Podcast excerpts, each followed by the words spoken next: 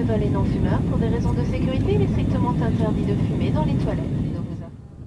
Chers passagers, bienvenue à bord de ce vol Canal Airways. Cette semaine, notre avion nous emmène sur le canton de Berne et c'est la commune de Belley qui nous intéresse.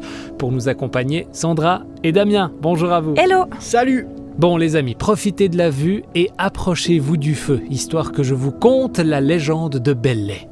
Un feu dans un avion. Vous êtes sûr de ça? D'accord, j'ouvre le toit ouvrant comme ça, pas de souci avec la fumée.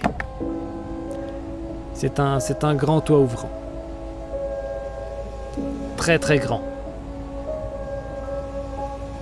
Voilà, bon, je reprends.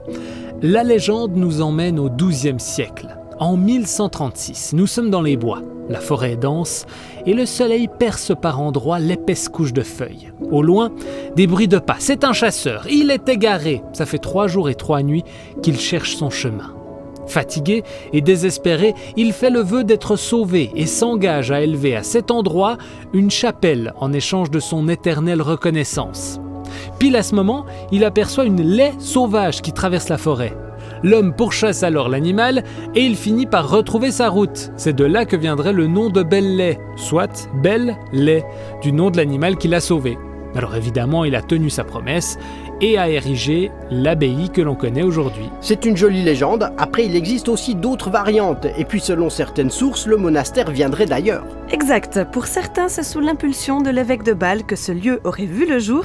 D'ailleurs, pour le nom de Belley, il pourrait y avoir aussi une autre explication. On sait que par le passé, ce village était baptisé Bellilagia, qui vient du latin. Si on décompose ça, on obtient Bella Lagia, qui signifie jolie forêt. Nous survolons maintenant d'un peu plus près la fameuse abbaye de Belley. Ses origines remontent donc au XIIe siècle, mais les bâtiments ont été entièrement reconstruits au XVIIIe. En décembre 1797, les troupes révolutionnaires françaises occupent le sud de l'évêché de Bâle et vont envahir la Suisse. Les lois de la République vont donc s'appliquer, les couvents seront supprimés et l'église est désacralisée. Au fil des années, le bâtiment du monastère aura plusieurs identités, tantôt fabrique de montres, tantôt brasserie et finalement verrerie. Et à la fin du 19e siècle, l'État va y installer une clinique psychiatrique. L'église, quant à elle, sera rénovée à la fin des années 1950 et deviendra un lieu culturel. Merci à vous d'avoir choisi Canal Airways pour ce tour d'horizon de Belley. On se réjouit de vous retrouver très vite. Salut